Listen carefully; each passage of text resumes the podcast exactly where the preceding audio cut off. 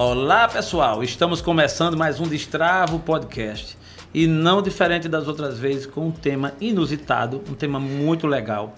E a gente já começa aproveitando para pedir a você para se inscrever no canal, dar o seu like, ativar o sininho, fazer seus comentários e melhor, velho, você pode mandar para seus amigos, para sua amiga, para a família, para que siga a gente lá no canal.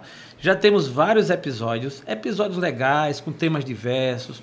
O Destrava Podcast tem essa pegada, a gente tem um leque bastante abrangente, com temas novos, com pessoas capacitadas, pessoas que sempre trazem um conteúdo muito legal e hoje teremos exatamente isso. O nosso episódio ele vai se restringir assim a um tema que vai estar ligado à história de vida de alguém que tem realmente conteúdo e está conosco ele, o Marcos Vital. Ele é economista, é CEO de uma consultoria que eu tive a oportunidade de conhecer, teve à frente de vários setores do estado e, e tudo mais. Eu gostaria de passar para ele agradecendo a sua presença aqui no nosso Destrava podcast. E a gente vai começar essa roda viva de assuntos, de tema. E logo, logo a gente vai entrar propriamente no tema. Mas fique sabendo tudo sobre cooperativismo na construção civil. Mas, Marcos, por favor, bem-vindo ao Destrava Podcast. Fique à vontade e se apresenta aí para nós, por favor. Bacana, Gelson. Primeiro, um prazer enorme estar aqui. Sou fã do, do Destrava Podcast. Assisti alguns episódios Boa. incríveis aí, inclusive com o Lucas Firma. O garoto é uma fera. Uma fera. Enfim, um abraço para o Lucas. Um abração para o Lucas. Beleza. Enfim. E aí, é, é isso. É, a gente está aqui, é muito bom a gente poder contar um pouquinho da história, né, da, de vida da gente, para poder é, transmitir, às vezes até é, é incentivar algumas pessoas Sim. que estão é, no início da caminhada. Então, assim, na verdade, a minha história de vida, é, Jael Celi, ela se dá é, de muito novo, no, encostando a barriga no balcão, né, na, numa empresa familiar de revenda de material de construção, na Casa Lavô. É, eu sou o irmão mais novo aí do, do de uma safra do, do, segundo casamento do meu pai. Só reforçando essa, essa início dele, me permita, Marcos, realmente é interessante, porque vai ter aí uma correlação boa comigo, né, que a gente tem uma faixa etária similar, com a história da, realmente do seu começo, né? da Sim. Casa Lavou e é, deixando claro que tem tudo a ver, porque assim, tu começa a tua vida tendo a ver com construção civil, é isso aí. tem uma sequência isso. e chega hoje, ainda hoje, eu acredito que num estágio de aprimoramento ainda ligado à construção civil. Mas fala um pouco desse, desse teu início aí. Sem dúvida, é exatamente isso. Então eu acho que de uma forma ou de outra, o, o, o fato da gente estar ocupando essa, essa gestão executiva da cooperativa da construção civil de Alagoas, ela seguramente, né, ela foi motivada é, por um convite né, de uma pessoa que eu tenho um, um carinho, uma gratidão muito grande, que é Sim. o Felipe Cavalcante, então presidente da ADEME, que é, resolveu virar uma chave, criar aqui em Alagoas, uma, trazer para Alagoas um modelo de negócio que já dava muito certo há muitos anos em outros estados. E aí ele, ele convidou a gente, por quê? Porque a, a história de vida permitia. Na, na verdade, eu comecei com meu pai, meus irmãos na Casa Lavô, desde muito novo. A gente começou com a empresa num tamanho, um porte relativamente pequeno e chegamos a, a um porte médio, uma, sim, empresa sim. interessante. Então, uma, da, uma, das mais de, destacadas à época. Né, na, na, no, na, construção civil, hoje similar às grandes que Revenda, conhecidas. Né, exatamente. Né, chegamos a ser em 97, 98, é, pela revista Anamanco, a segunda maior revenda de material de construção, que ela é, ela é, é produzida com informações oriundas dos fornecedores. dos fornecedores. Então, eles davam os números para o pessoal e o pessoal classificou a gente, na é, a época, como a segunda maior. Então, assim, e, e aí eu conhecia, né? eu, passe, eu tinha todo esse segmento da revenda, da, na revenda da construção civil, eu tinha como cliente meu todas as principais construtoras de Alagoas. Então, eu forneci para essa turma a vida inteira. É, eu era cliente, né, na verdade, desses fornecedores do segmento e aí o pessoal entendeu que eu poderia efetivamente também desenvolver, desempenhar esse papel.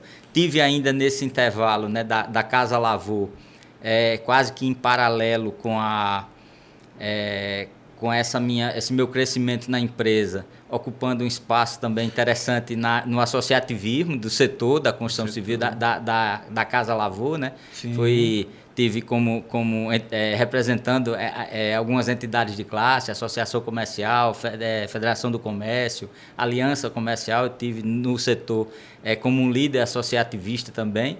E aí a gente, na verdade, quando veio também para a cooperativa, ainda tivemos uma passagem também no governo, na gestão no pública. Governo. Eu vou querer esmiuçar melhor essa tua história, mas antes disso eu quero entender um pouco esse começo, porque assim, para quem não conhece, Marcos Vital, ele fez parte, como ele bem falou, de uma loja bem conhecida aqui na cidade e de destaque ao ponto de ficar sempre aquela interrogação, caramba, é, por que então né, essa loja, Casa Lavou, foi tão... E é, obviamente, como destino da vida, tem, só, tem seus altos e baixos e tal. O que me parece, me parece não, quando conversei contigo bastante, pude ter a certeza que você, em momento algum, é, não se considerou um vencedor, mesmo com, os advers, com as adversidades. Né? É, na... Porque a, a, Casa Lavou, só para migrar essa história até a hora que ela houve o corte e você seguiu outro isso, caminho. Isso. Porque você passou muitos anos, cresceu, era uma empresa familiar, e teve uma hora que disse assim: não, vamos cada um seguir o nosso caminho. E aí você começou a traçar novos planos. Nesse momento que a Casa Lavou, em que esse projeto então, bem sucedido, ele dá uma parada e você retoma a sua carreira em outras áreas e tal. Como é essa virada de chave? Como foi esse momento que marcou, obviamente, a sua vida? Claro, é bem difícil, né, Jails? Porque, assim, é, é, um, é um stop play, né, na verdade. Então, assim, você, você tem toda a sua vida dedicada a um ramo de atividade. A gente é, dedicou junto com a família, né, é, vários anos da vida, a um projeto muito bonito, muito bacana, Sim. que tinha, era uma referência no Estado, mas em nenhum momento, e a parte boa é essa, apesar de, de, de ter sido sofrido, como todo final de ciclo, todo encerramento de ciclo, ele é Sim. é sofrido, é, mas ele só trouxe lição positiva para mim, porque na realidade eu costumo dizer o seguinte, inclusive foi um da, dos momentos que a gente mais se apegou a Deus, né? Porque eu tinha um certo, eu não tinha tanta aproximação, então na hora que você ajoelha, né? Entendi. Entendendo e reconhecendo alguns erros, você tem a possibilidade de se reerguer, de se levantar, lógico, né? Lógico. Obviamente entendendo que tudo tem um propósito na vida.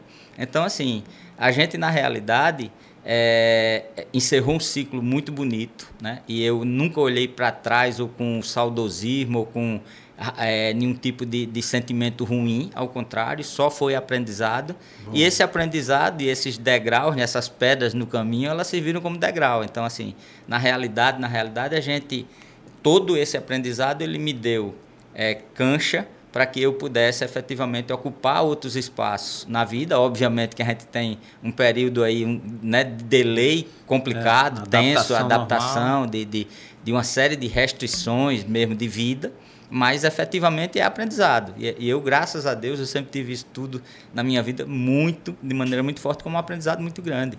Isso é a mente de vencedor. A mente do vencedor diz o seguinte, que você é, é, ou ganha ou aprende, nunca perde. É verdade. É, essa é a mentalidade de quem se propõe a vencer na vida. É isso aí. É, a mente do derrotado, ele faz essa outra leitura, né? É ganhei ou perdi. Isso. E não esquece do aprendizado.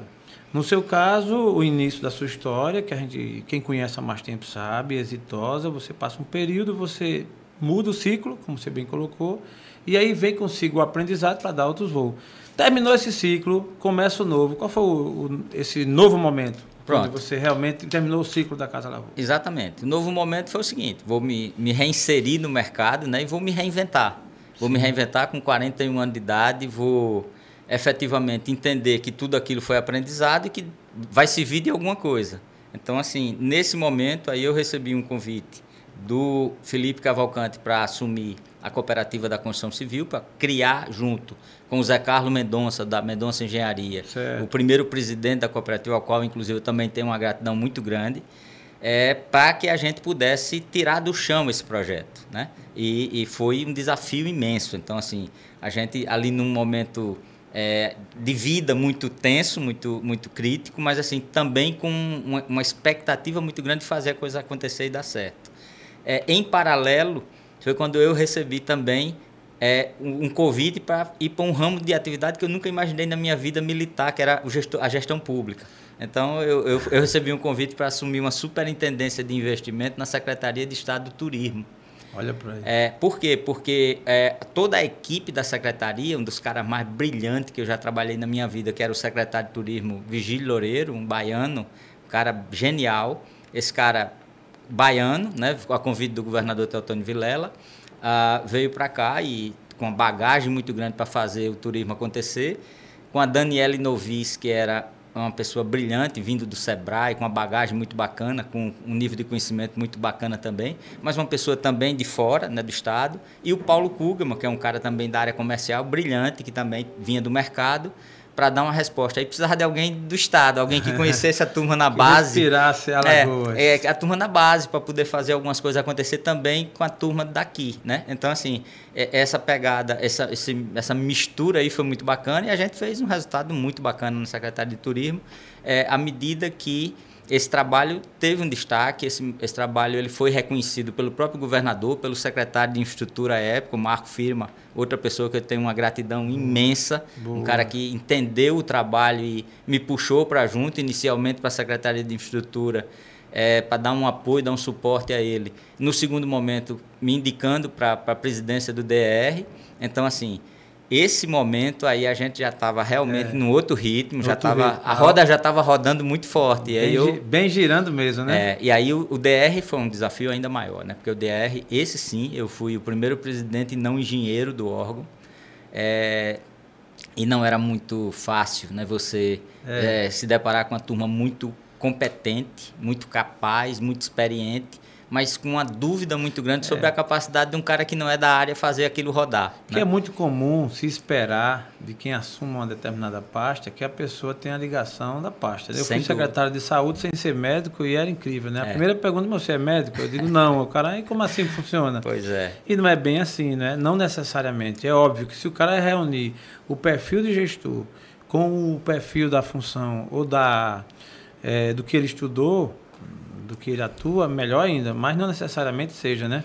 E aí, mas eu volto a fita aqui um pouquinho. Por que engenheiro? Tu não queria ser advogado, médico? Como foi essa história? Voltando meio que. É, na verdade, eu sou economista, Sim, né? Sim, aliás, desculpa, engenheiro não, engenheiro é o que queria que é, fosse lá no, no órgão. Exatamente. É. Economista. Por que economista? Por que não engenheiro, médico, advogado? Como foi isso aí? Pois é. Só um lancezinho para entender, né? essa parte é muito engraçada. É muito engraçada. Essa... É porque economista economiza muito e ganha muito dinheiro, é isso? não, cara. Economista foi uma opção de vida mesmo. Na verdade, na época de faculdade, assim, eu tinha um grupo de amigos que a gente estudava junto muito durante. É, na reta final, principalmente, porque a turma não era muito do, do, do, livro, não, tá? A turma era meio maloqueira mesmo. Mas resolveu passar no vestibular. Sabe aquela turma que se junta, três, quatro pessoas, diz, vamos passar no vestibular? Bora. E aí a gente se juntou e todos quatro fizeram economia. Caramba. E todos quatro passaram em economia. Então foi muito engraçado. Isso foi um comprou. e assim, economia na época, quando a gente passou, foi muito engraçado, porque assim, era uma média historicamente relativamente baixa, então era um curso que a gente achava que passaria ok. A gente passou na segunda turma porque foi uma das médias mais altas. Eu, no segundo período de economia, eu passava em engenharia e arquitetura no primeiro período, só para você ter uma ideia na época, é uma loucura. Ou seja, bateu na trave, ele ser um arquiteto ou engenheiro. Engenheiro, pois é, terminei que... Por isso que você foi alçado ao, ao presidente por DR, tabela, lá, por tabela, é. né? Exatamente. aí vê só, nesse período concomitantemente, você estava já na cooperativa e aí também vindo algumas Isso. oportunidades, tipo no caso do DR. Isso, porque tanto nessa época, a, na, na, na, a gestão pública, ela tinha, teve um período que ela tinha um horário, ela, ela atuava, sim, trabalhava sim. durante um horário, ela não, não, não precisava da dedicação integral tanto no DR quanto na secretaria. Só quando eu fui para a infraestrutura, que aí era dedicação integral, Exclusivo. e eu tinha um conflito, porque na cooperativa tinha algumas construtoras que podiam ter obra de interesse lá dentro da secretaria, eu tinha que me desligar realmente. Foi em 2014 isso.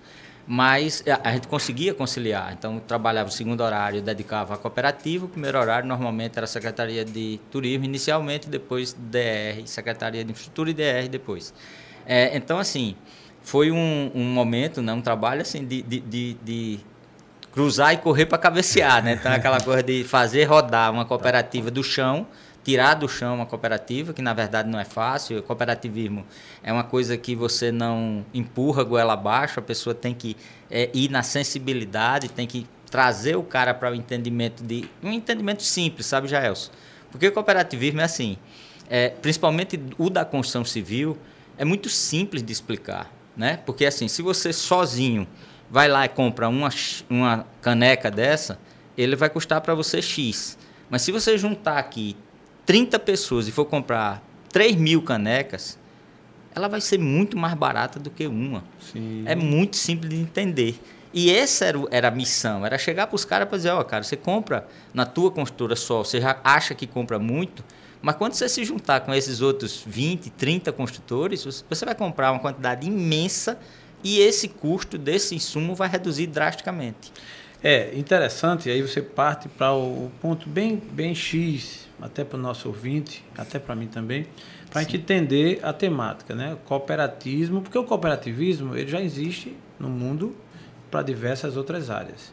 Aí chega hoje, aí chega num dado momento, dentro de uma cadeia produtiva é, robusta, né, que tem uma representatividade na economia muito forte, que é a construção Sim. civil, e se decide implementar a ideia também do cooperativismo. Né? Isso. Essa é a pegada. Isso. E aí nasce do zero e aparece aí, logicamente, que todo um, um grupo interessado Sim. e Marcos Vital, ele vem com a missão de implementar. Isso. Chegar assim, é tirar do papel. Tirar do papel, tirar do papel. Aí. Porque é, e esse é o desafio, viu? Grande. Porque ideias boas muita gente tem. É verdade. Agora, tirar do papel, irmão, é, é verdade, que, é, que é, é. dificuldade, viu? É, é que é difícil. É, é. Porque tem muitas ideias brilhantes aí que não, não, não saíram do papel. É isso né? mesmo. Por isso que eu vi essa semana uma frase, eu achei tão interessante. Você, você vai ser sempre lembrado pelo que você fez, não pelo que você pensou em fazer. É isso mesmo. Então você não só pensou, você foi lá. Mas me diga uma coisa, é, a ideia inicial, vamos, vamos entender um pouco sobre essa história do cooperativismo, especialmente da Coopercom.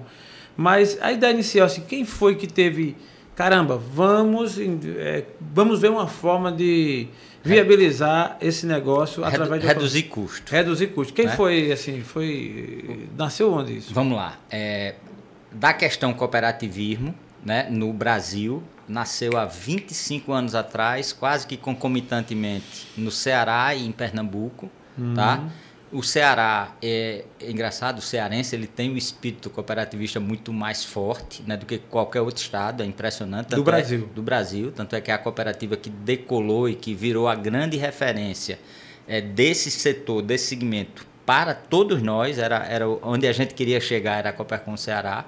Né? Esses caras deram uma lição para a gente, né, para o Brasil. Os, os empresários da construção civil do Ceará são realmente os caras que nos espelharam, né? porque eles saíam de dentro da sua construtora, toda terça-feira iam para dentro da cooperativa, eles mesmos negociavam é, insumos e tal. E, obviamente, que essa ideia foi sendo disseminada. Em Alagoas, a gente tem, e é, é, é fundamental deixar registrado, a gente tem um, um, empresário alagoano que ele teve uma sacada extraordinária, que foi o Ronald Vasco, da V2, que ele, como presidente da ADEME, ele começou né, um movimento na ADEM, ele criou uma diretoria de compra cooperada. E óbvio que é, isso é, precisava estar sustentado num, num lastro de, é, de, vamos chamar de, de legislação. Né? Na verdade, a, a ADEM é uma associação, então a, a, cooperativa ela, é, ela tem um ambiente empresarial é, constituído muito mais próprio para esse tipo de atividade. E aí, quando o pessoal entendeu isso, aí eles encerraram essa diretoria de compra cooperada e criaram realmente a cooperativa, porque legislação é, favorece drasticamente que essa, essa intermediação de negócio com o objetivo de redução de custo fosse feito no ambiente de cooperativa. Né? Mas quem trouxe o, o, o, a ideia inicialmente foi Ronald Vasco, aqui na ADEME, é o conceito, tá? Sim. O Ronald sacou que pô, se juntasse a turma ia Era ter melhor. redução de custo. Ele tentou, iniciou com a ADEME, na sequência a turma virou a chave para a cooperativa e aí decolou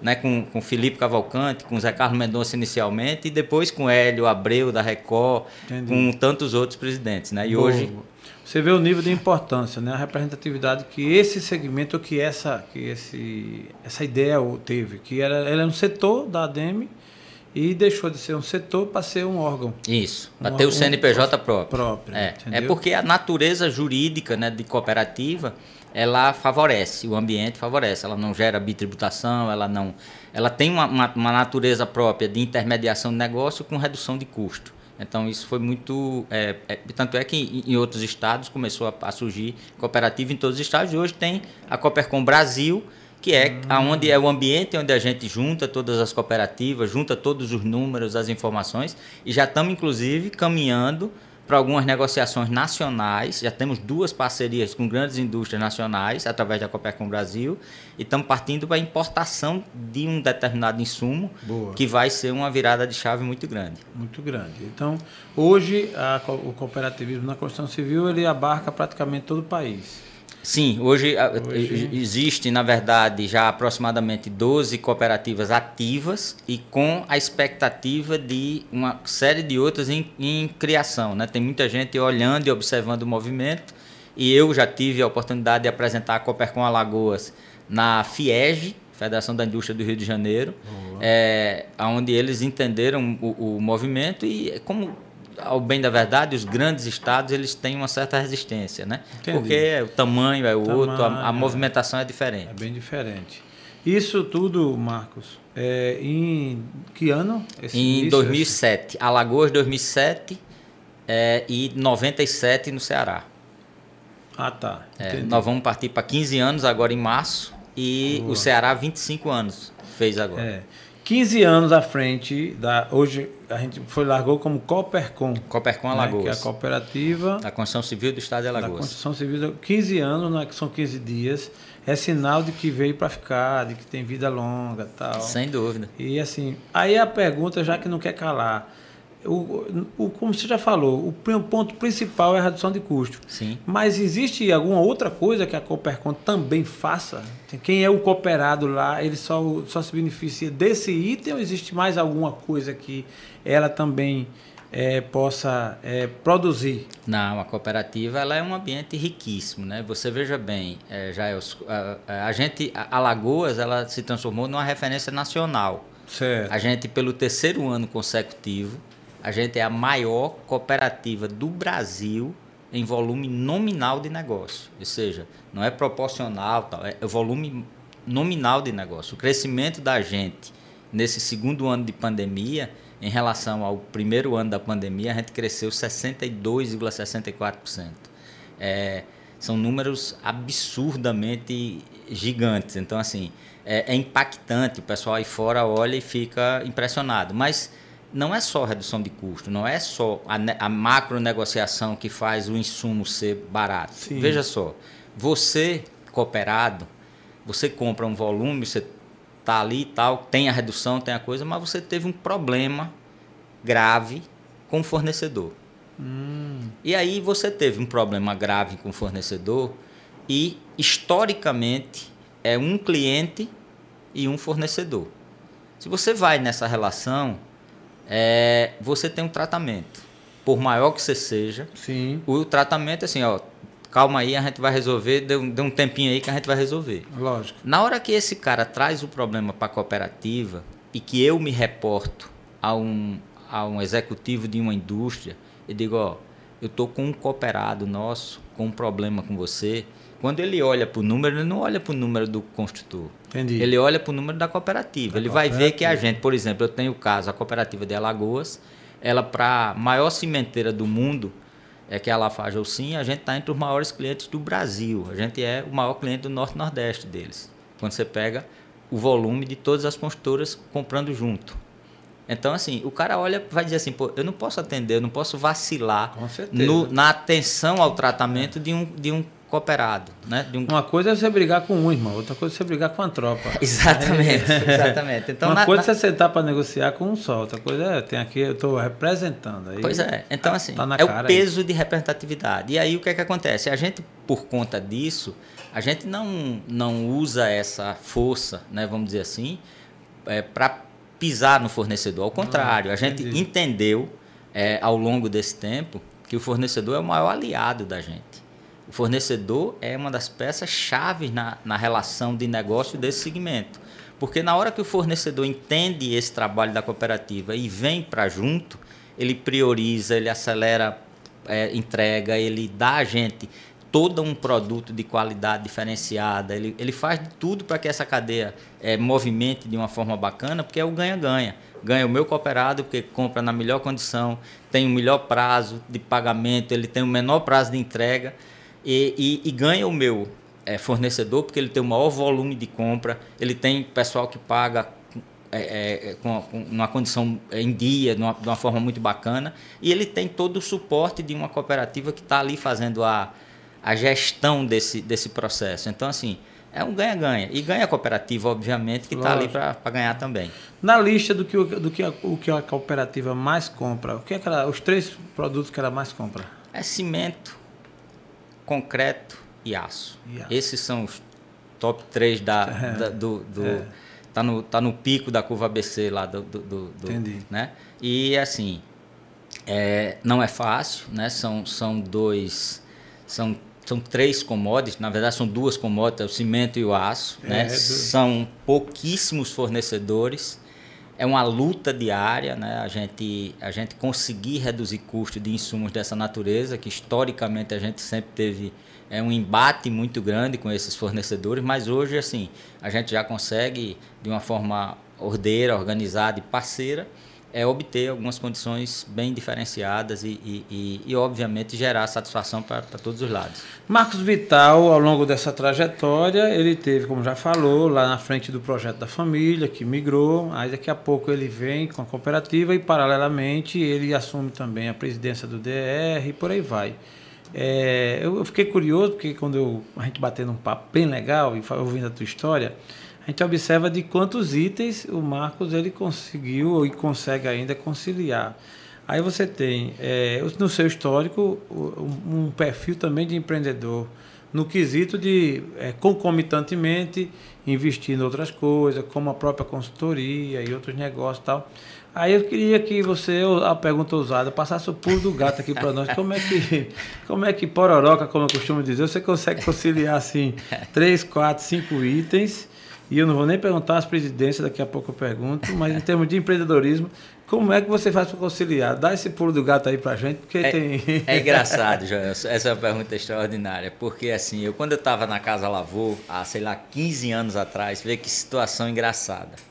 Chegou um cara na minha, no meu gabinete, cara que eu nunca tinha visto na minha vida, é, diretor de uma grande empresa nacional, aí olhou para mim e disse assim, Marcos, você é formado em quê? Eu disse, eu sou economista. Ele disse, me diz uma coisa, fora essa atividade tua aqui... Tu faz o quê? Você faz o quê? E eu achava que aquela minha atividade já tomava o tempo da minha vida inteira. Como é que o cara me perguntava um absurdo daquilo, é. né? Aí eu disse, como assim? Não, tô, tô aqui, é uma loucura, isso aqui é uma correria, a gente tem 180 funcionários, são quatro lojas, não sei o que e tal. Aí ele disse, olha, Marco, deixa eu dizer uma coisa para você. Nos próximos 10 anos, você vai ter 10 profissões diferentes. E eu achei que o cara era um maluco, né? Eu disse, esse cara tá de brincadeira, como é que o cara é. É, diz uma bobagem dessa? Isso há 15 anos atrás. É. Eu acho que eu tive mais de 10 atividades desse período que ele disse aí para cá, né? Na verdade. Então, assim...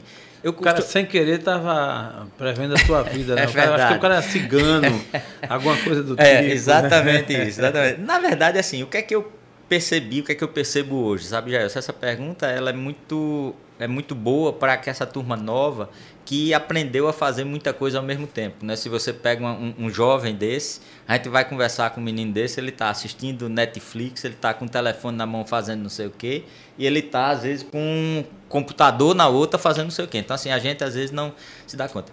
O, o ao bem da verdade, tempo é prioridade. É, você, efetivamente, não vai ocupar o seu dia inteiro fazendo a mesma coisa tempo todo. Ou é, seja, é, é impossível. É impossível. Né? Ou seja, dá, dá para o cara conciliar ser diretor de podcast, cantor, comercial. Exatamente isso. E bote, o cara consegue, não consegue? E bote coisa disso. e bote coisa disso, né? É, porque... Essa galera nova... Tem jeito, porque na verdade é o seguinte, a gente tem que entender o seguinte, é, as oportunidades elas passam né, ao, ao, ao longo aqui da, da é. nossa... A gente está conversando aqui, está cheio de oportunidade de negócio acontecendo. Com certeza. Inclusive entre a gente, entre tá? A, gente, Terra já falou aqui lógico, de algumas oportunidades para a própria cooperativa. É, né? Isso, isso é, é, fato. É fato, é fato. É fato. Então assim, por quê? Porque é importante para o Destrava, é importante para vocês entender melhor sobre esse movimento, sobre lógico, esse setor. Lógico. Né? Os meus cooperados, os diretores têm muita coisa rica para trazer para cá de informação. Sim, Isso é uma coisa sim. que interessa a todo mundo. Com certeza. Então, assim, o que eu costumo dizer é o seguinte, cara, se interessa a todo mundo, né? Se a gente efetivamente tem oportunidade de desbravar alguns, alguns, algumas áreas de atividade e a gente efetivamente, se tudo que eu entro, tudo que eu procuro fazer, eu me dou. Eu dou o meu melhor. O fato da gente ter uma cooperativa no estado pequeno como Alagoas, né, com uh, uma equipe de duas pessoas, eu e o um, meu braço direito, que é a Larissa, que é uma pessoa que faz uma diferença imensa Gostei. também no negócio. Eu lá conheci Larissa com C cedilha, Diferenciada, um abraço, Larissa. diferenciadíssima, né, é. uma menina assim, que faz realmente a ótima, diferença. Ótima, então, assim, ela é capaz. Quando você tem um time, né, que é, é um time pequeno, um time minúsculo, e consegue fazer uma diferença dessa, ser a maior do Brasil, né, superando a, a, o nosso grande ídolo, que é, que é, o Ceará, inclusive, em números. É, é, a, a, gente, a gente até. Nem a gente às vezes acredita, né? Mas assim. É, empolga. Né? Empolga, né? né? E, e aí o que é que acontece? Se você faz isso e você percebe que em paralelo você consegue fazer algumas outras coisas, cara, você faz as outras coisas e obviamente à medida que isso não interfira, ou não gere comprometa, né? comprometa né? gere prejuízo para as coisas que você está fazendo. Ao contrário, eu estou começando a gerar mais número porque você fica pilhado, você começa a fazer outras atividades e lhe dá motivação para você fazer bem feito né, e ter resultado. A gente está tendo um resultado incrível né, na, na consultoria, né, na, na recuperação de crédito é, para construtoras aqui é, em Maceió e no Brasil inteiro. Só para registrar, porque assim, o Marcos Vital, a gente tem que ter cuidado aqui para segmentar os momentos do tempo, né? Para que depois a gente não se perca. Então vamos lá, vamos recapitular aqui. Aí tem um primeiro, vamos chamar de parte A, que é o projeto da família, um negócio que deu certo até uma certa altura, migrou. Aí, com, aí foi para o DR, concomitantemente nasceu a cooperativa. DR Secretaria de Infraestrutura. E DR Secretaria de Infraestrutura, imagine, né? Então, assim, você vai conciliando. É, e em paralelo, vai surgindo outras coisas. Isso. E Isso. hoje, para ficar claro aqui, a mente do Marcos Vital, a, paralelo à, à cooperativa, nasce também um projeto que você hoje é, é responde por ele, que isso. é a Desco. Isso, isso. É a Desco Consultoria. Desco Consultoria. É, que a gente também tem um, um, uma pessoa é, que é diferenciada, que é um cara novo, de uma cabeça incrível, um cara que. É, ele, na verdade, é o, é o, grande responsável pela Desco, é um cara que foi lá e descobriu entendi, e entendi. entendeu como era o negócio e me chamou para esse projeto que é o Dalmo Neto, um menino incrível, um cara, além de tudo, é gente boníssima. Boa. Então, boa. assim, é, Dalmo vem e me convida para esse negócio. A gente fez um trabalho muito bacana aqui em Alagoas, conseguimos recuperar um monte de, de, de crédito para várias construtoras. E esse projeto se. É, é, ele tem que extrapolar em algum momento os limites do estado. Então a gente já está em Recife, Pernambuco, em, na Paraíba, no Rio Grande do Norte, já estamos indo para Ceará. Rio de Janeiro, é, é, São Paulo, Paraná, Rio Grande do Sul, enfim. Aí, só para entender, para a gente entender é, rapidamente, a Desco existe, tá lá o, a pessoa que está contigo, o, o Dalmo. O Dalmo e o Marcos. Isso. E aí chega alguém precisa da Desco. A Desco faz o que mesmo? Rapidinho. A Desco ela recupera créditos. A gente, o Dalmo é um empresário do ramo da construção civil. Ele entendeu que é, em alguns financiamentos é, durante fase de obra, algumas empresas elas não estavam observando que eles tinham direito a alguns créditos. Esse crédito ia ficando pelo fato da própria construtora não ir buscar e ele entendeu isso, verificou, é um cara que tem uma história muito bonita de vida, ele saiu novo para trabalhar em grandes empresas no Rio de Janeiro, é, Neo Energia e outras na parte de, de, de financeira, inclusive compliance, tal. é um cara que é, tem um olhar muito criterioso para as coisas. Então ele percebeu quando voltou para a empresa familiar dele, do pai dele. Que existia essa brecha. Que existia essa brecha, ele foi, foi lá, passou constatou... um ano e meio. Passou um ano e meio para desencavar, para desenterrar. Será que foi esse cara aí, o Dalmo, que descobriu esses 8 bilhões que estão aí parados? Não, foi não. Você tem 8 bi aí. Pra... Alô, você é que tem dinheiro e não sabe que tem. É verdade. Está convidado. Não é a Desco, não, mas tem um projeto aí. É, Banco Central. É, aproveitar, aproveitar, Marco. Tu tem quanto desses 8 bilhões aí? Precisa esquecer segundo dinheiro em banco. Eu tenho alguma coisa, já vi que tem, eu não sei quanto. É. Já vi que tem alguma alguma coisa. Rapaz, eu já, eu já acessei 21 vezes e fica dizendo que eu não tenho, que eu não tenho, mas eu vou insistir até dizer que eu tenho. É verdade. O Tom cansou, passou a, a, noite toda. A partir de março, a partir de março tem a segunda chance, né? Segunda chance, pronto. É. Não, nem tudo está perdido. Nem viu? tudo está perdido. 8 bilhões é, de, de, de, grana. É. Já pensou Dividido que negócio, vai né, dar um pouquinho para Eu tô brincando, um. mas aí eu descobri que tem alguma coisa lá também. Eu Bacana. acho que deve ser uns 10 reais, mas vou atrás. vou atrás, vou atrás. tu vai deixar para lá. Não tem porquê, né? Rapaz, mas é estranho, o governo tá tão bonzinho querendo devolver dinheiro, né? Esse negócio também é o fim do mundo mesmo, é o fim é, do mundo. Fim do mundo é. Então, a Desco não, é, não são os outros bilhões, mas tem esse papel. Tem esse papel de, de ajudar o empresário a ir procurar e ver se tem. Pode ser que não tenha, algumas empresas eu já Eu brinquei pra caramba, mas pode ter a ver uma coisa com a outra? Com não, não, não, não, tem, tem absolutamente nada a ver. Absolutamente nada a ver. Isso é, isso é, isso é, isso é pra, específico para construtoras, é específico para uma linha de financiamento que eles têm acesso só para aquela linha de financiamento e a gente vai, a gente já tem uma noção de quais são o portfólio e o perfil das empresas, a gente procura as empresas,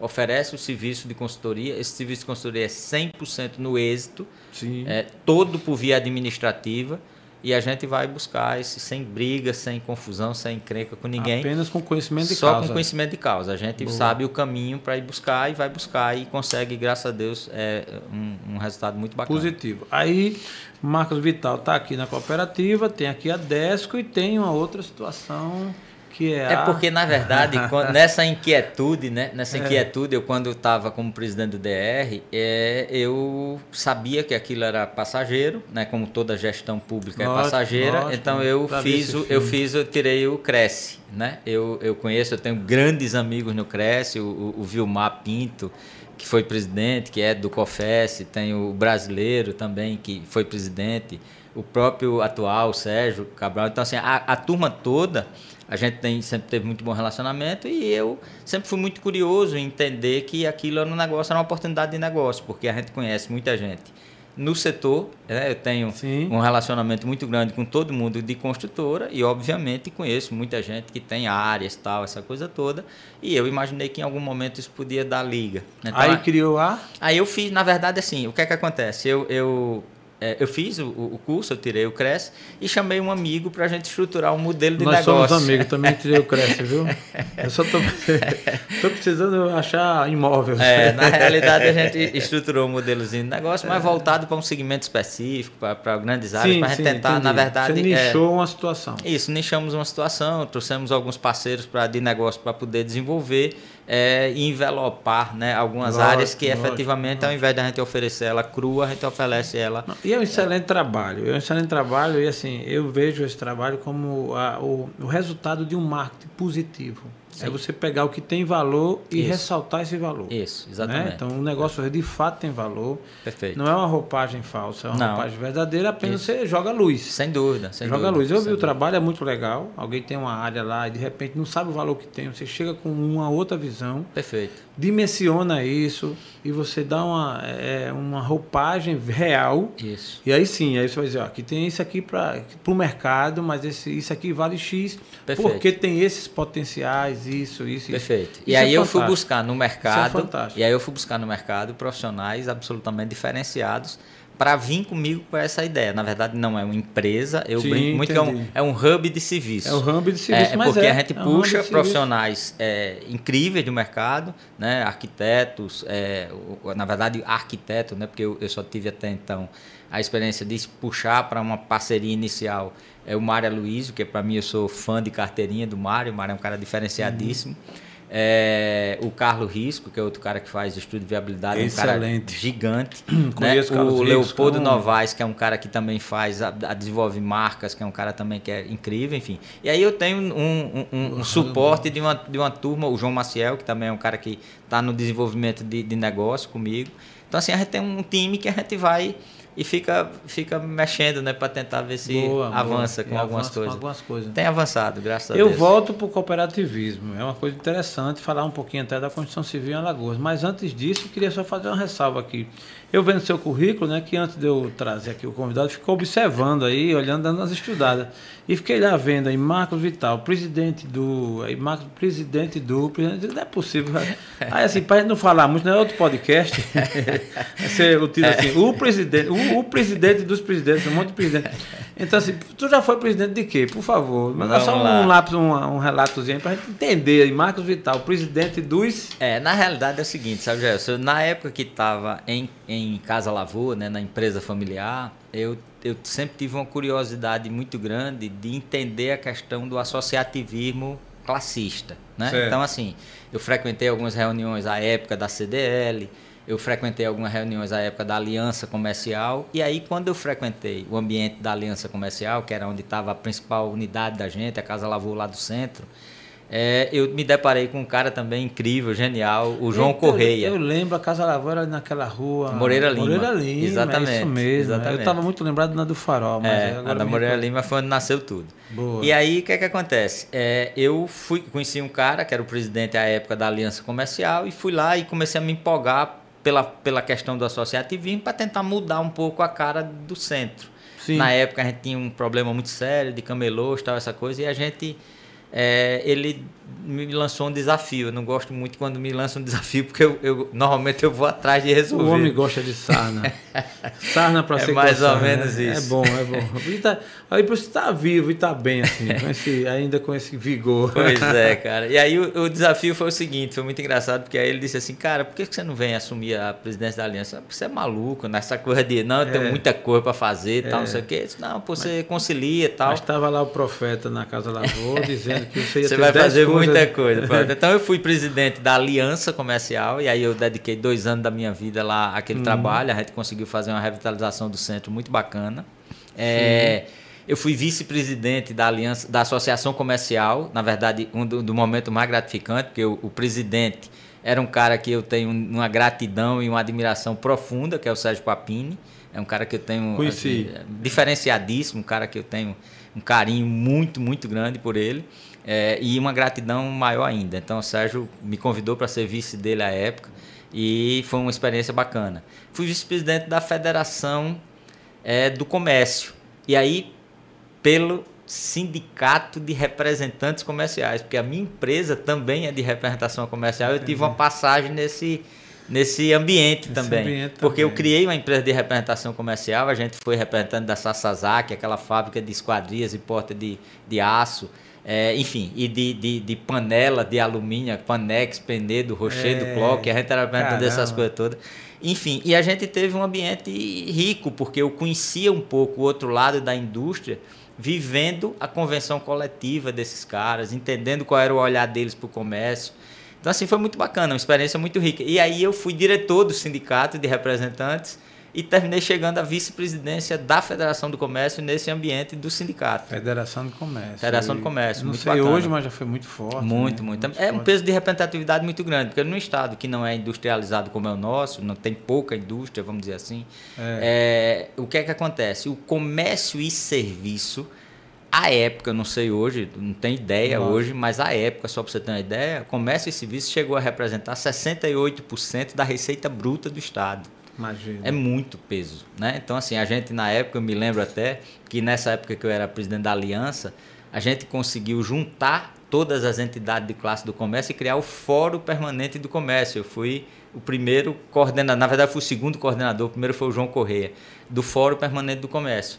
Que era assim, era um ambiente aonde a gente coordenava líderes. Né? Eu era o coordenador do presidente da CDL, presidente da Aliança Comercial, presidente da Federação do Comércio, presidente do Sindicato das Farmácias, presidente da Associação do Supermercado. Então era um negócio muito tenso. Né? Você coordenar líderes é, era um negócio é, complicado. É, Mas é. foi bacana, também uma experiência Desafiador, muito rica. né? É. Assim vai... como é ser executivo da Coopercom porque eu coordeno líder, né? eu coordeno direto, é dono, né? dono das principais construtoras do estado de Lagoas. Esse trabalho de lidar com esses caras, com esses líderes, é um negócio muito É, eu acho que foi bom desafiador. Desafiador. E essa fala sua eu gostei muito porque ela pode inspirar algumas pessoas que começam ou que estão nesse mercado de trabalho e assim, você lidar, vamos falar de duas camadas, você lidar com a massa que aí, é, digamos, merece todo o respeito, óbvio, são cabeças pensantes também, mas que não estão em cargos de decisão, decisórios. Sim. É uma situação, é um perfil. É. Outra é você, como você bem colocou, lidar com os cabeças pensantes de negócios que estão no outro nível e tal, os caras que tomam decisão. Essas decisões geralmente são que envolvem valores vultosos, né? E aí o cara, e os caras também têm experiência, tem toda uma pegada. Como é que você é, evoluiu nesse ambiente? Assim, o, qual o segredo, ou pelo menos assim, o que, o que melhor você teve que fazer para poder transitar nesse meio e estar tá sobrevivendo até hoje? Porque uma coisa, eu sempre digo, é você entrar num processo e ter uma experiência e de repente você cai fora, tá? Obviamente que isso tem pode ter vários motivos, inclusive é, é plausíveis, mas é, não ficam, no, pelo menos não ficou. No seu caso, passa de uma década, vai para 15 anos e você nesse nesse circuito lidando com esse pessoal, pessoal extremamente inteligente também, Sim. capitalizado.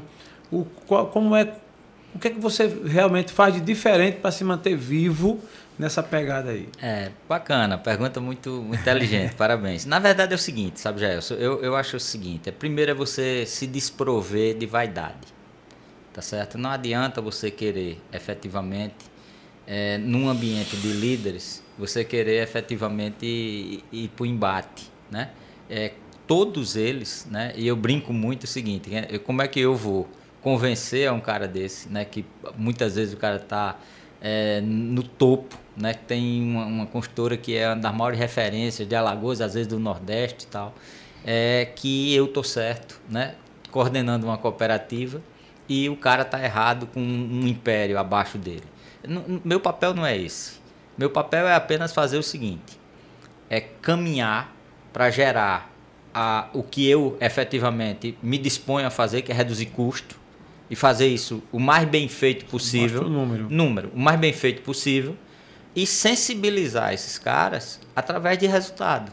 É, eu brinco muito o seguinte: é, você é, é, longevo até o momento que você der resultado. Né? É, não tem treinador bom quando o time começa a perder.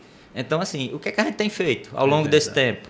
A gente tem feito resultado. A cooperativa cresce, cresce, cresce. Ela teve momento ruim? Teve. Quando ela teve momento ruim, todas as cooperativas do país tiveram momento ruim. Então, assim, talvez a que teve menos é, perda tenha sido a nossa. Né? E aí a gente se mantendo em segundo e agora primeiro já pelo terceiro ano consecutivo. Isso é impactante, né? Isso e, e, obviamente que eu acho que é a forma da gente também procurar se relacionar, né? Além de dar resultados, colocar à disposição, estar tá ali atendendo não só aos diretores, e aí eu tenho relacionamento com compradores, tenho relacionamento com engenheiros, óbvio que é, às vezes o, o nível de, de entendimento, de conhecimento é, como você mesmo disse, não está na mesma pegada, mas a gente tenta sensibilizar o tempo todo, né? tenta mostrar o tempo todo que aquilo é um, é um caminho sem volta, cooperativismo e redução de custo, porque você tem duas formas de aumentar margem, de forma categórica. Um é aumentar preço. Aumentar preço, o mercado muitas vezes não, não responde. Principalmente se for commodity. Pois é. Então, não, um apartamento, vamos lá. Você vai para o mercado, metro quadrado. Se você estourar, você tem referência no mercado, né? É. Salvo se você faz um negócio muito fora da curva, muito diferenciado, você cobra e os caras pagam, né? A gente é. tem casos aqui em Maceió casos, que são é. caras brilhantes que estão fazendo essa é. diferença. É verdade. Mas são pontos fora da curva. É, o, qual é a outra forma de você é, aumentar a margem? É reduzir custo. E aí eu mostro ao cara que eu consigo aumentar a margem dele reduzindo o custo. Né? Quando eu faço isso, você é notado. Sim, você é perfeito. é percebido passa, passa, a ser interessante. como importante. É. Né? é mais ou menos isso. Aí o curso de economista te ajudou? Ajuda, né? Porque é número, né? Contra número não há argumento. Não né? Há você argumento. pode até não gostar da figura do Marco Vital. O Marco Vital é chato, o Marco Vital é, é feio, é baixinho, é careca, é polêmico, mas Entendi. ele dá, dá resultado, tem dá número. Resultado. Então você apresenta número, é difícil você, é, com, diante de número, você se colocar, né? É assim, uhum. obviamente que você tem que ter o um misto. Você não pode também é só apresentar número e sair dando coisa em todo mundo, que não faz sentido. É então a gente tenta efetivamente fazer um meio de campo, fazer um misto, dar, dar resultado, apresentar número e tratar a turma da melhor forma possível, porque afinal de contas é, eles é quem fazem esses números da cooperativa. Eu sou apenas o instrumento né, de, é, de conquista desses números através dessa parceria, tanto para um lado, né, para eles, quanto para as indústrias. Né? A gente mostra também hoje a indústria que o trabalho da cooperativa é absolutamente extraordinário. Eu tive um exemplo recentemente, essa é só para não perder a, a, uhum. o, o, o, fio aqui, uma indústria veio aqui e montou um centro de distribuição em Alagoas. Foi, nós fomos convidados e o cara disse textualmente na inauguração que aquele centro de distribuição só foi possível por conta da venda para a cooperativa da construção civil de Alagoas. Do contrário, não tinham botado. Muito Isso é muito gratificante. Muito, muito gratificante. Tem a ver, inclusive, com a pergunta que eu ia fazer. Eu, que a gente estava falando aqui uma correlação entre o seu trabalho junto com a galera, o pessoal da, os empresários, Sim. que é uma, é uma linha, e o seu trabalho aí visto nessa outra linha que é com o produtor, melhor, com o fornecedor. É, quem é mais difícil de se lidar? É o cara da, de um lado ou o cara do outro? O fornecedor ele compra essa ideia facilmente ou você tem muito trabalho, sua, sua muito para convencê-lo? Porque você vai convencer o cara a vender mais barato. Isso não é um desafio fácil, não, não né? Não, é não. Tu imagina o cara que tem um território e ele está dominando ali aquele território numa realidade, aí chega uma, uma, um cara lá de uma cooperativa, um chato, maluco. um maluco que fica nananã, nananã, o cara, rapaz... reduza, reduza, né? É, reduz, reduz, o cara fica doido para dizer, rapaz, sai de perto de mim aqui, mas tem que engolir, porque pois começa é. a parada, você cara, lida como assim? Mas por incrível que pareça, já, eu vou te dizer um negócio aqui, até pelo fato de eu ter sido fornecedor do setor a Também, vida inteira, né? a vida inteira ter sido fornecedor do setor, eu vou dizer um negócio aqui, que é uma quebra de paradigma muito grande. Eu digo isso dentro do setor, a turma olha para mim com cara muito feia. Eu digo isso na reunião da Coopercom Brasil, a turma olha para mim com cara muito feia. O nosso maior problema não é o fornecedor. O nosso maior problema ainda é, por incrível que pareça, o nosso cooperado. É, tem muita gente ainda que tem uma dificuldade muito grande de entender essa pegada desse movimento cooperativista. Né? Isso, como você disse, é. isso é um negócio riquíssimo, né? Você tem, os, você tem os, a, a, os, os movimentos de, de, de, cooperativa, né? de cluster, na Itália de não sei quanto tempo atrás, não sei quantos anos atrás. Então, assim, na realidade, na realidade, eu brinco muito assim, porque eu, eu tive uma, uma situação engraçadíssima. O general Newton era o superintendente do Sebrae, e esse cara, é, eu era o diretor da Casa Lavou, eu estava como presidente da Aliança Comercial, tive uma reunião com ele e tal, e eu descobri, por acaso, que o pai dele era dono de uma loja que era vizinha de porta do meu pai. E a gente estava falando naquela época de um movimento dentro do comércio de tentar ver como é que a gente fazia para juntar algumas empresas para reduzir custo de compra. Sim. E o general, superintendente do Sebrae à época, virou para mim e disse: Você pensa que isso é novidade? O seu pai, Tassiano Vital, ele pegava, se juntava com meu pai, com o dono da loja Tupi, com não sei quem, e iam para São Paulo, se juntavam esses caras para comprar tecido em grande volume e ter redução de custo. Entendi. E há 30 anos atrás, é. sei lá quanto tempo atrás. Então, assim, é. isso é uma coisa muito antiga. Isso é uma coisa é, muito bacana, né? Porque, assim, eu, inclusive, né, passo a fazer esse link, né? Eu tenho isso meio na veia. O meu velho fazia isso há não sei é, quantos anos é, atrás. Então, assim, é, é muito bacana. E, e a, o grande entrave é a sensibilização dos caras no setor. O fornecedor, ele é pragmático. Ele vai lhe dar a condição que você precisa, que você quer, se efetivamente tiver o volume. Aí você tem que ter informação. Qual é a informação? Informação é histórico de volume. Hum. Eu chego para um cara numa negociação, eu tenho 15 anos de negociação de determinados insumos. Eu tenho o histórico desses números todos na mão. A gente desenvolveu uma ferramenta, que hoje essa ferramenta, inclusive, está sendo é, observada para ser implantada em outras cooperativas no Brasil. Foi desenvolvida aqui em Maceió, por mim, pela Larissa, a princípio. É, com uma provocação muito forte da Larissa, e ela é, foi quem me provocou para a gente montar, criar esse, essa ferramenta. Nós chamamos o Lucas, que é outro cara diferenciadíssimo de uma, de uma empresa que é desenvolvedora de, de, de software e tal. E o Lucas criou uma ferramenta aqui de gestão e a gente tem ela como referência nacional hoje. Então, assim, por quê? Porque eu tenho número, eu tenho informação. Eu sei que o ano passado eu, nós compramos, a cooperativa da construção civil intermediou, comprou não porque a gente não compra nada, só intermedia, 1 milhão 441 mil sacos de cimento. Então, quando eu tenho um histórico desse, chego para o fornecedor para negociar, eu digo, ó, eu comprei o ano passado um milhão, quase um milhão e meio de unidade de saco, saco de, de cimento. cimento. Tá Se você juntar, empilhar, vai bater naquele satélite lá da. Foi lançado é. pela SpaceX. SpaceX, é, do, do Bezos, né? É, exatamente. Então, assim, é, é, é impactante. É impactante. Se eu, eu disser que a gente intermediou mais de 35 mil metros cúbicos de concreto, dá para fazer não sei quanto é, estado de é. futebol. Então, o histórico de qualquer negócio que sobrevive, ele fala por si, né? Você pega os números, você pega o histórico, aí você vai. Você tem um gap de, de aproximação enorme. Sem dúvida. E o fornecedor é pragmático. Ele, ele vê o que é que ele tem, enxerga o que é que você tem pra, de potencial de compra é. Ele necessariamente ele vai é chegar um com condição. De, é um jogo de interesse natural. Total, né? natural. Negócio, negócio. Negócio sadio, né?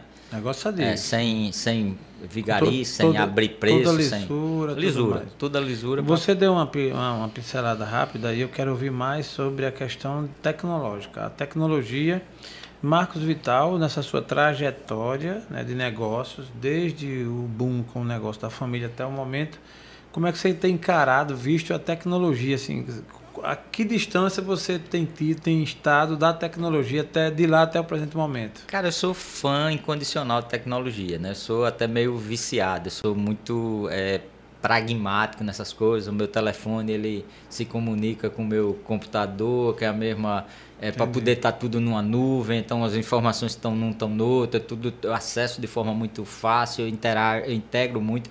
A minha secretária brinca comigo, né, que eu sou meio, eu tenho excesso de de, de como é que chama de organização nesse sentido então eu crio as pastas de e-mail para cada um dos temas de cada uma das atividades que eu toco é, eu tenho e-mail para cada tratativa eu tenho um e-mail próprio para a cooperativa um e-mail pessoal um e-mail da consultoria da Desco não misturo, não fica no mesmo ambiente, tem pasta separada por estado, Boa. por tema. Então eu faço, sempre fiz isso de forma muito e desde sempre. Na, na, na, na, época de Casa Lavou, a gente foi buscar, o meu irmão também era é, Pedro, meu irmão do meio, ele sempre gostou muito dessa coisa de tecnologia e foi buscar né, essa coisa de, da melhor ferramenta para a gente ter da época, era uma, uma ferramenta muito bacana.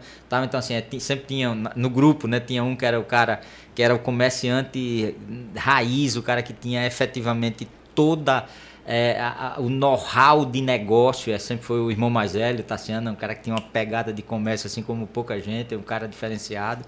Eu era é, mais o cara tecnológico, o cara mais da, da parte de.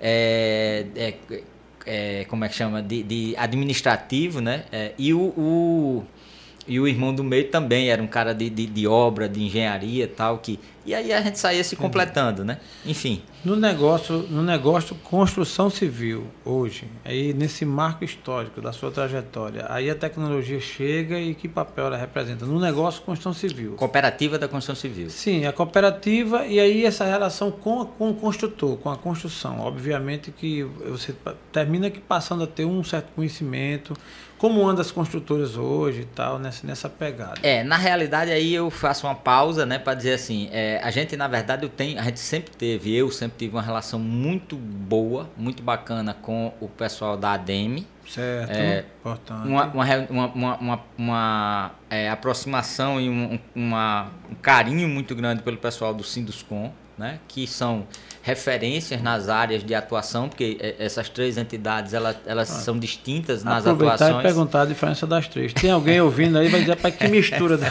porra é essa?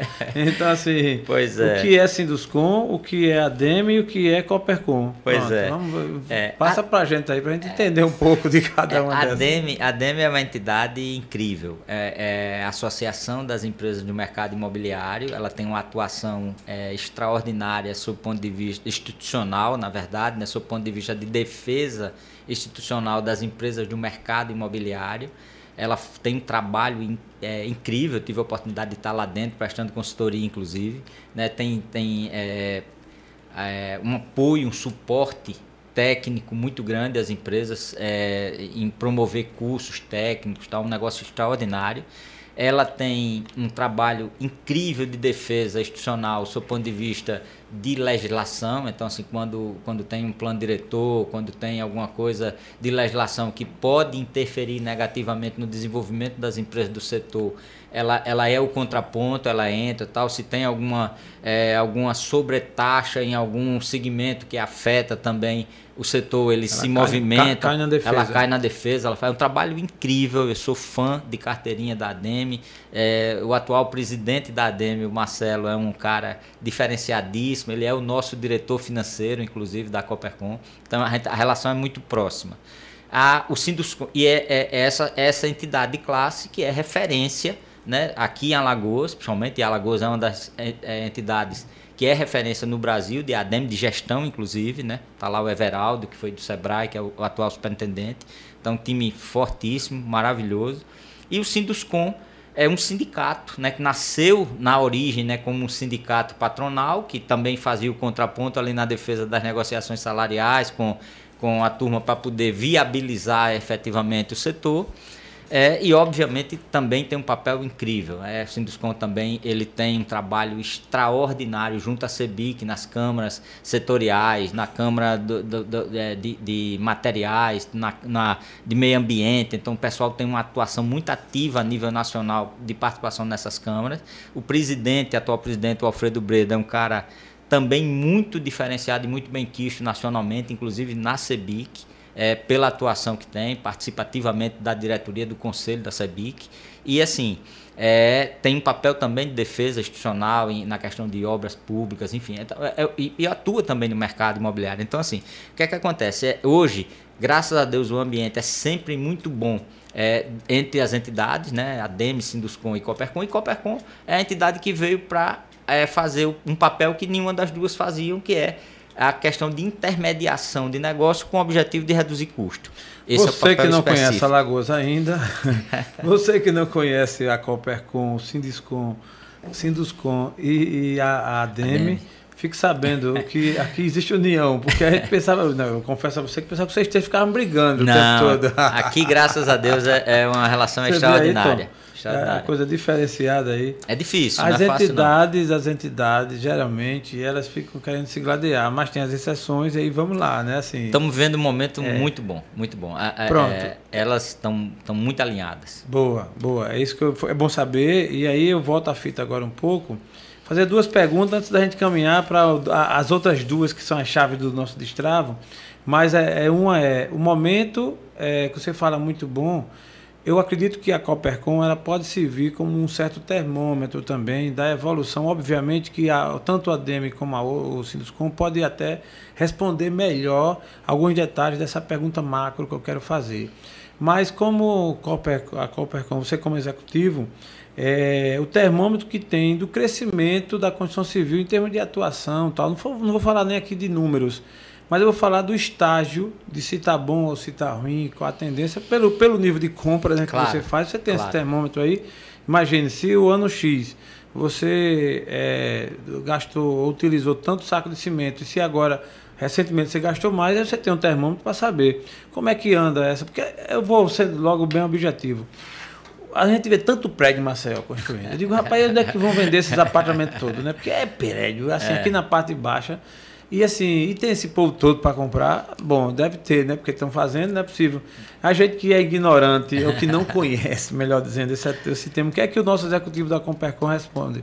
É, nós. Na realidade, é exatamente isso que você disse. A, a DEM e Sinduscom, elas são muito mais balizadas, porque inclusive elas duas juntas, elas têm um, todo um estudo de mercado. Perfeito. Junto perfeito. Com, a, com a empresa de consultoria nacional, que é a Brain, é, eles têm um estudo de acompanhamento, inclusive, dessa curva de venda, de, de índice de velocidade de venda. O Sinduscom e a ADEM estão muito é, tem muito mais propriedade efetiva de, de falar sobre isso. O Alfredo tem falado muito sobre isso, o Marcelo tem falado muito sobre isso, os presidentes, tá?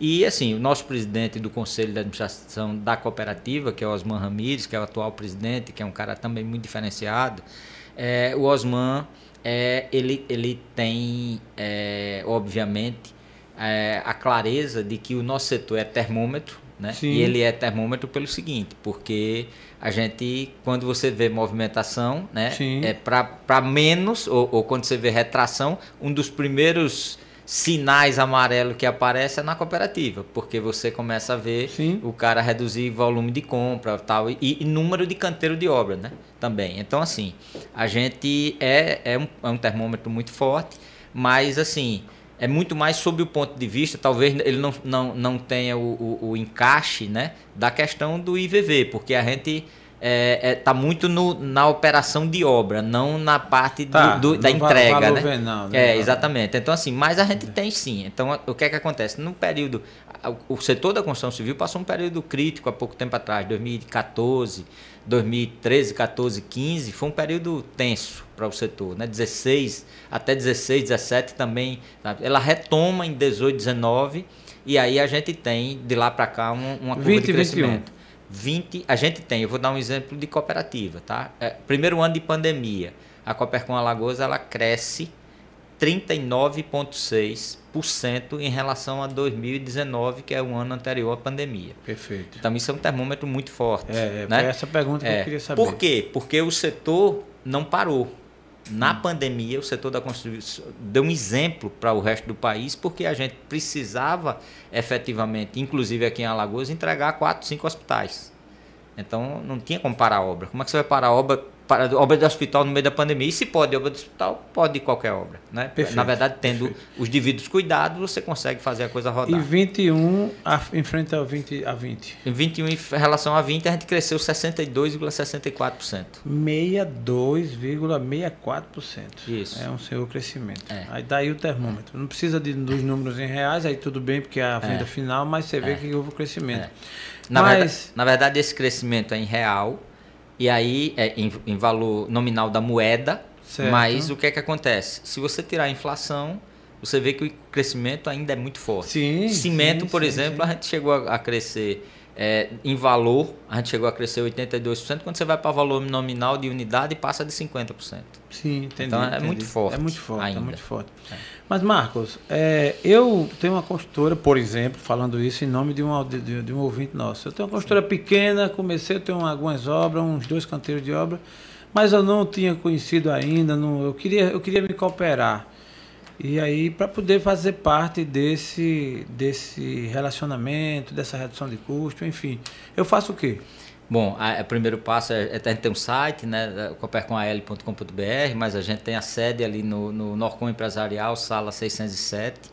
E é simples, é, é preciso a pessoa entender esse movimento. Via de regra, a gente é muito importante para a gente que essas empresas elas tenham um perfil associativista, né? Normalmente o cara está no ADM, está no Sinduscom. Sim. Por quê? Porque todo tipo de obra que você for, se for do mercado imobiliário, a ADM é um ambiente riquíssimo para você poder ter conhecimento e, e, ter a blindagem e a proteção eh, de uma entidade de classe que está ali para ver é por você, né? Se você vai para uma obra pública, é fundamental você estar tá num Sinduscom que também tem um olhar muito importante sobre esse aspecto, né? De estar de, de tá orientando, tá, tá, tá dando suporte para você. Então, assim, na realidade, a gente normalmente a gente é, a, tá puxando, tá pegando empresas que têm esse perfil associativista, Primeiro, né? Então, beleza. É, Primeiro essa análise de perfil. Isso, tá? E, e segundo, porque assim, é, tem algumas coisas que é, é uma relação muito direta, tá, Jailson? Veja só, o que é que acontece? Na hora que a gente foi fazer negociação, é, a negociação ela só é boa quando ela é boa para todo mundo. Lógico. Então assim, o que é que eu, qual era a pergunta que eu fazia para o meu fornecedor? Cimento, por exemplo. O que é que encarece frete? É você fracionar o frete. É você é. pegar, sair entregando 30 sacos ali, 20 aqui e tal. Uma, um caminhão desse que Sim. sai para fazer entrega, que ele podia fazer uma entrega em meia hora, ele passa um dia inteiro. Sim. Se ele tem sete, seis, sete entregas para fazer isso encarece substancialmente Isso você mostra para esse cara que quer entrar. Eu mostro para o cara que quer entrar o seguinte, ele precisa ter um volume, né? Precisa ter um volume de compra, né, que seja um volume mínimo significativo para poder efetivamente ele se valer da redução de custo. Porque a redução de custo ela se dá na escala, né?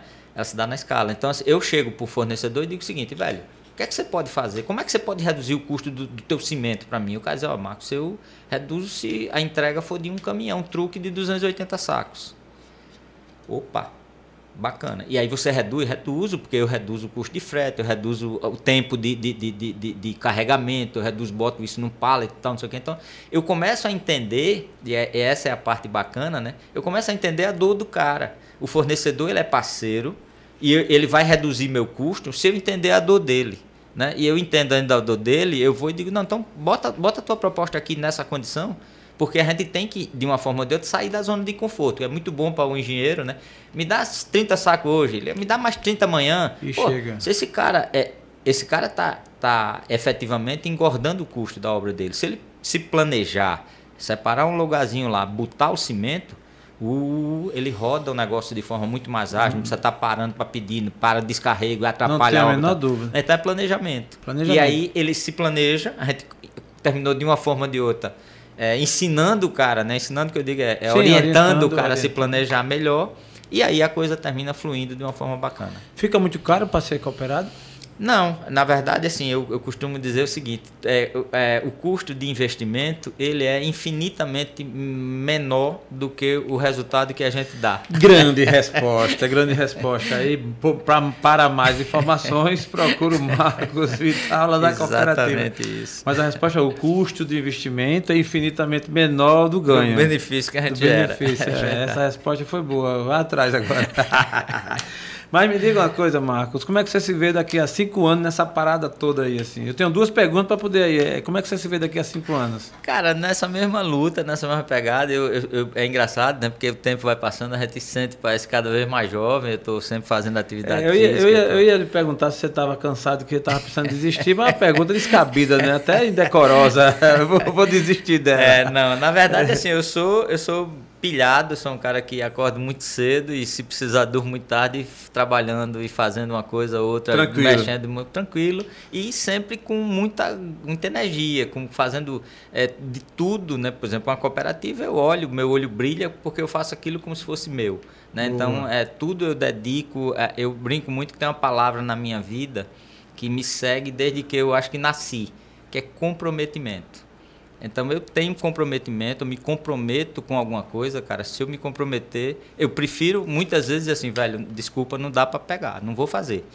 Porque eu sei efetivamente que na hora que eu tomar a decisão de fazer, eu vou me dar, me doar, vou fazer o meu melhor para fazer dar certo. Aí vai dar problema porque eu vou realmente me me entregar, não tem jeito. Comprometimento, por isso que ele é bem casado até hoje. É verdade, é verdade. 35 anos. Ixi, Maria. De casado, é, mais 4 tá de namoro. Então, é. é, 35 com mais 4, rapaz, é uma coisa assim, é uso campeão, é direito vida. adquirido, é aí já foi. É mas, mas, Marco, nosso papo tá bem legal, a gente tem muita coisa para falar, assim, vamos fracionar isso para outro momento também, né? Vamos sim. Mas a questão do cooperativismo eu achei interessante, eu já conhecia, tudo, não sabia como é que isso era aplicado na Constituição Civil. Uhum. O foco principal, você foi muito claro, foi muito feliz nas suas palavras, é interessante. Acho que daqui haverá muitos desdobramentos. Coisa boa é, nessa sua pegada. Existe um gap ainda de muitas construtoras que podem aderir, Tem. o mercado pode tem. aquecer mais ainda. Tem. Na sua visão? Sim, seguramente. Eu acho que tem algumas. A gente está numa luta muito grande para sensibilizar algumas construtoras importantes para a gente que ainda não estão com a gente né, nesse grupo. Mas eu não tenho dúvida que em algum momento é, a gente vira é essa chave. Né? Sim, é, isso é sim. é tudo questão de tempo mesmo, de, de, de olhar. É, agora mesmo, eu acho que amanhã eu vou estar recebendo lá na cooperativa uma, uma, empresa que é, é uma empresa de referência que eu acho que eles vêm dessa vez. Então, certo. assim, eu estou muito pilhado, é a, é quadragésima empresa que vai, vai estar com a gente, enfim.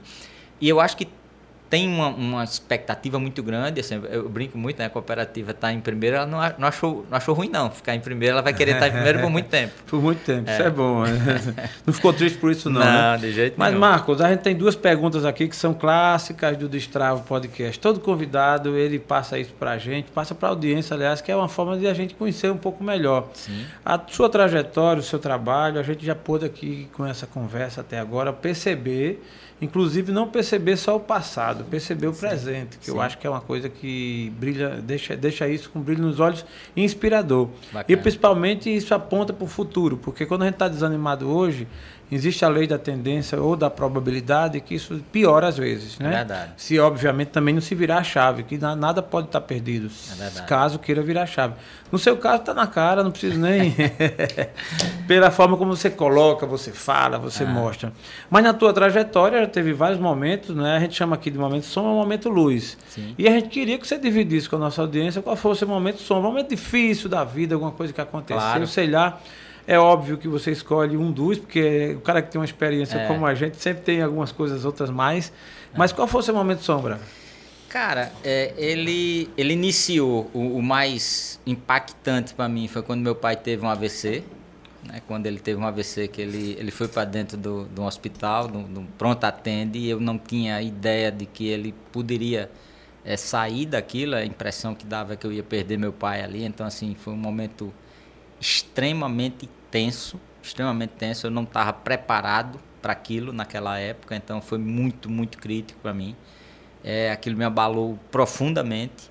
E, obviamente, no encerramento do ciclo da empresa, que era é outra coisa assim que você dedica uma vida inteira, né, a um negócio, você se doa, você é, faz é, ali entrega como com, o comprometimento, tal do comprometimento, né, que eu faço hoje é, para uma cooperativa a, a, a, qual eu sou apenas um executivo, eu me doava de coração à empresa familiar. Então sempre me doei, me dediquei muito.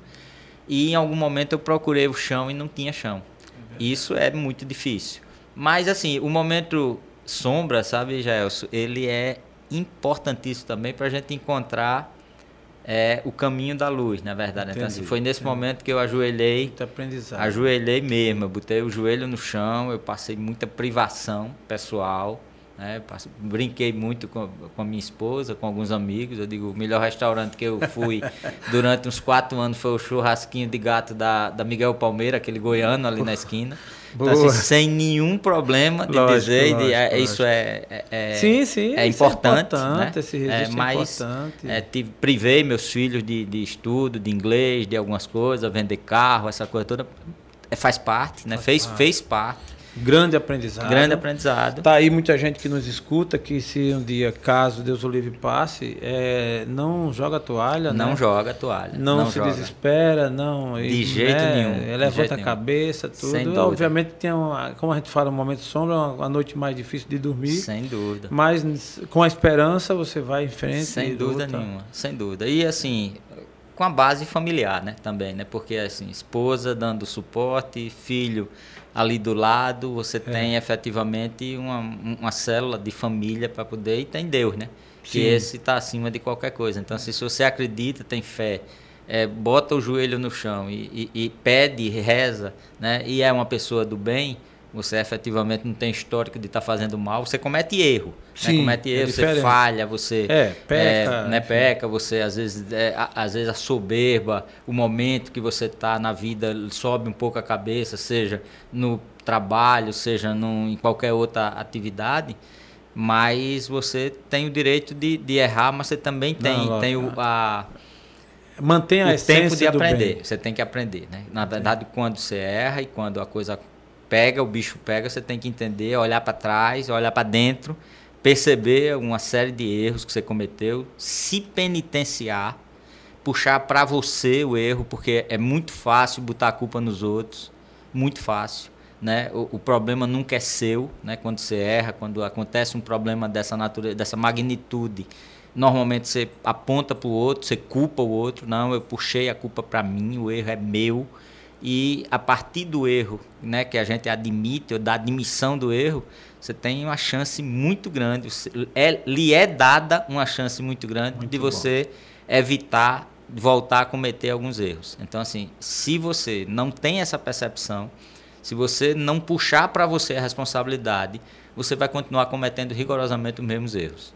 Então, assim, Entendi. assim, eu puxei para mim a responsabilidade, não, eu errei mesmo, é, eu fui falhei, subiu a cabeça, eu tipo, tratei algumas coisas com muita soberba, entendi. mas eu vou fazer de tudo para não voltar a acontecer. Às vezes comete, desliza, não, mas se apruma para tentar tentar Levanta corrigir. a cabeça e segue em frente. Exatamente. Antes de eu perguntar o momento Luiz, só uma pergunta rápida. A vida pública volta? Não, não. Entendi. Eu já recebi alguns convites. É, foi uma passagem extraordinária. Eu na hora, no primeiro convite, eu disse um não, né? Clássico, não. E aí a pessoa disse assim, pô, mas você sempre foi um cara tão questionador, você sempre reclamou tanto, todo mundo para você era errava, todo mundo para você era isso, era aquilo.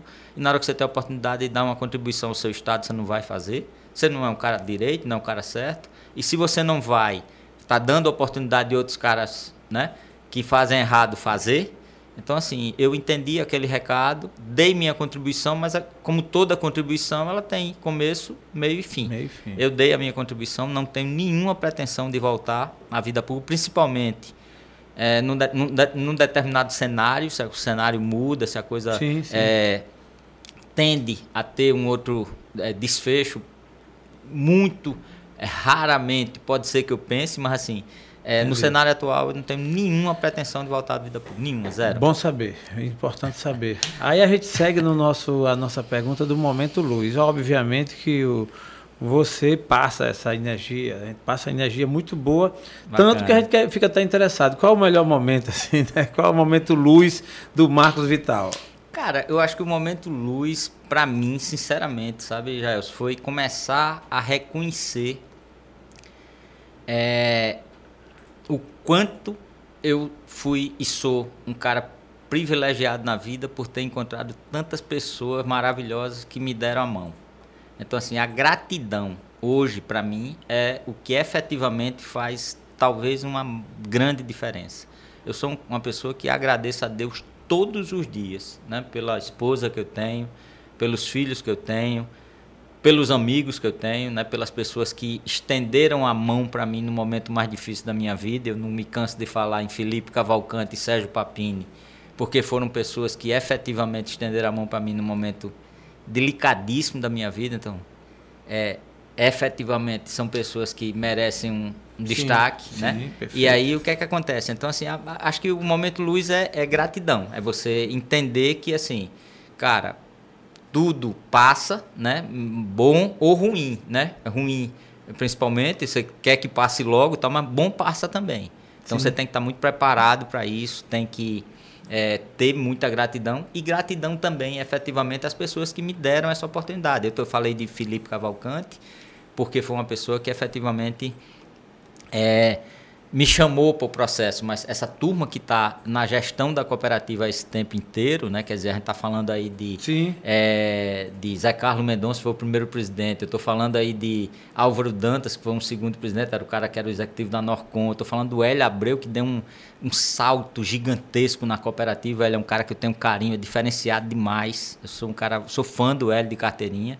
O Delman, que é um cara também muito diferenciado, um cara muito retraído, muito na dele, muito quieto mas é um cara diferenciadíssimo, né? deu um apoio, deu um suporte incrível. E o Osman, que também está lá junto com a gente o tempo inteiro, um cara é diferenciadíssimo, um cara, uma figura engraçadíssimo, um ser humano é incrível, um cara que sentar aqui você ri muito com ele. Então, assim, mas é um cara muito focado no resultado. Por isso que a cooperativa né, chega com esses resultados, com esses números, porque a gente tem um apoio e suporte dessa turma. Né? Enfim, é, além de toda essa essa coisa de, de, da energia mesmo que a gente fica, a gente tem que ir quieto, a gente vai... Rapaz, vai... que episódio legal. Eu, se eu fosse dar um título aqui, acho que tem várias, várias formas de dar um título. Um eu podia dar assim, Marcos Vital, cooperativismo na veia. que bacana, né, amigo, que porque, bacana. Porque ele falou de vários temas, mas assim, você percebe que está na veia. É o cara que comprou é. a ideia. Eu tenho, esse, eu tenho esse detalhe também, de quando eu compro uma ideia, enquanto eu tiver nela, e se ela for para toda a vida, vai ser, é, vou colocar na veia. Hoje está na minha veia podcast. Que bacana, cara. Podcast. Ele está fazendo maravilhosamente bem, pode ter certeza. Entrou na Tô veia, muita vontade tá, estar aqui. Cada dia que faço, cada episódio, caramba, eu falo é. isso aí. Tem hora que minha mulher está dizendo assim, dá para mudar de assunto não, meu filho? caramba, você é, fica nessa. Mas é que é bom, então é. vai, é, logicamente que a gente vai encontrando ponto de equilíbrio, é né? Isso mesmo. E você vê que vai fazendo bem. Tanto que você está aí, pô, há 15 anos, né? E você tem uma vida com outros, tiveram outras atividades, isso. outras experiências, mas entrou na veia, está aí Tá dando certo. É, antes da gente dar o nosso tchau final aqui, de terminar, eu queria voltar a palavra para o Marcos Vital para que você faça seus agradecimentos, mande sua mensagem, fale o que esqueceu de repente. Enfim, a palavra está com você como um convidado de honra nosso aqui. Bacana, Jailson. Olha, eu quero primeiro agradecer mesmo a você, tá? Você foi um cara assim que eu, eu sempre tive uma vontade muito grande de, em algum momento e em algum ambiente, eu falar um pouco da vida, né? Porque na verdade assim, a gente corre, a gente faz é as verdade. coisas e você muitas vezes você não tem a oportunidade, às vezes nem casa de falar para o teu povo quais são as coisas bacanas que você está fazendo, o que é que você fez, enfim. Boa. Então assim, você está me dando essa pela primeira vez na vida essa oportunidade. Eu estou muito grato, sou muito agradecido ao, ao Destrave e a você em especial. Né? É, é, é um negócio extremamente motivador, porque eu vi o, o podcast que você fez com o Luquinhas, eu fiquei encantado. Eu disse, putz, que negócio. Nunca pensei em parar duas horas, no caso dele, é, né? foi mais é, longo um é pouco, para assistir. Assisti fiquei assim, encantado, mandei mensagem, enfim. Mas assim, é, cara, a, a, minha vida ela, ela sempre foi assim de, de o tempo inteiro de agradecimento, né? Porque eu sou uma pessoa absolutamente privilegiada por Deus, né? Por ter tido a família que tive, meus pais que tive. Eu brinco muito o seguinte, né? Na minha casa, meu pai sempre foi uma figura assim, um cara que de, de despertar na gente um orgulho muito grande pelo quanto tanto quanto ele é, era trabalhador, um cara correto, honesto, sério, dedicado. E eu tinha na outra ponta uma mãe que era um doce de pessoa, era o carinho, era o cuidado, era a coisa. Então, assim, era a, a, a base familiar era tudo, né? Então, assim, eu tinha um, um espelho de, de decência, de, de caráter, de seriedade e de trabalho, que era o velho meu pai, e tinha na outra Entendi. ponta uma doçura, uma, a, a religiosidade, a, o cuidado, o zelo da mãe. Então, assim, eu sempre fui muito privilegiado nesse sentido. A esposa, os filhos também do mesmo jeito, uma família constituída muito bacana. É, e por onde passei, graças a Deus, só fiz amigos. Eu brinco muito que eu tive um, um embatezinho inicial por conta da própria, da própria de estar num ambiente diferente no DR, mas hoje, depois de ter deixado o DR há, é, há muito tempo, né, eu saí do DR em 2013, eu fui lá um dia desse e foi incrível a recepção do pessoal, sabe? O pessoal abraçando, dizendo que a porra tinha saudade, que a gestão tinha sido muito marcante, muito, todo mundo gosta muito. Então, assim, é, é muito gratificante, bacana, é gratificante. gratificante. Então, é. eu tenho, sou um cara muito privilegiado e, inclusive, privilegiado por estar podendo estar aqui hoje. Que bom, que bom. Obrigado mesmo, cara. Maravilha. É, o Destaque Podcast quer agradecer também a você que esteve conosco até agora. Agradecer ao nosso convidado, Marcos Vital. Realmente, é, eu tinha ouvido falar bem, muito bem. Isso é bom quando isso acontece, porque é uma ficha pregressa antes. É. Uma pessoa me falou muito bem a seu respeito e tal, e me encantou. Você precisa conhecer, você precisa conhecer o Marcos. Tal. Obviamente que eu conhecia você como figura pública. Sim. Mas é normal que a gente, quando conhece alguém como figura pública, vê muito no jornal, na, é. nas televisões, no, no, nos, na mídia. E aí, pessoalmente, até que um dia eu disse, não, vou marcar, liguei para o Marcos e a gente sentou e foi uma manhã maravilhosa, trocamos um monte de ideia, um aprendizado também, porque a gente está na vida sempre para aprender. Sim. Você tem energia muito boa, tem um legado muito bom, que você permaneça com essa pegada naquilo que você põe a mão, né, tanto na cooperativa como em outras coisas. Com certeza teremos outras oportunidades. Sem o Deixar o Podcast vai continuar de portas abertas. Bacana. Eu deixei esse gostinho de quero mais exatamente com segunda intenção, entendeu? Show de bola, vamos embora. então a gente te agradece, agradece todos os seus, sua esposa, filhos, enfim, sua equipe, seu time, seus seguidores e a você que nos segue e que nos acompanha até agora. O nosso amigo Tom, que sempre presente está nos ajudando, dando a sua orientação aqui na mesa técnica. Então, muito obrigado e até a próxima, se Deus quiser. Vamos embora!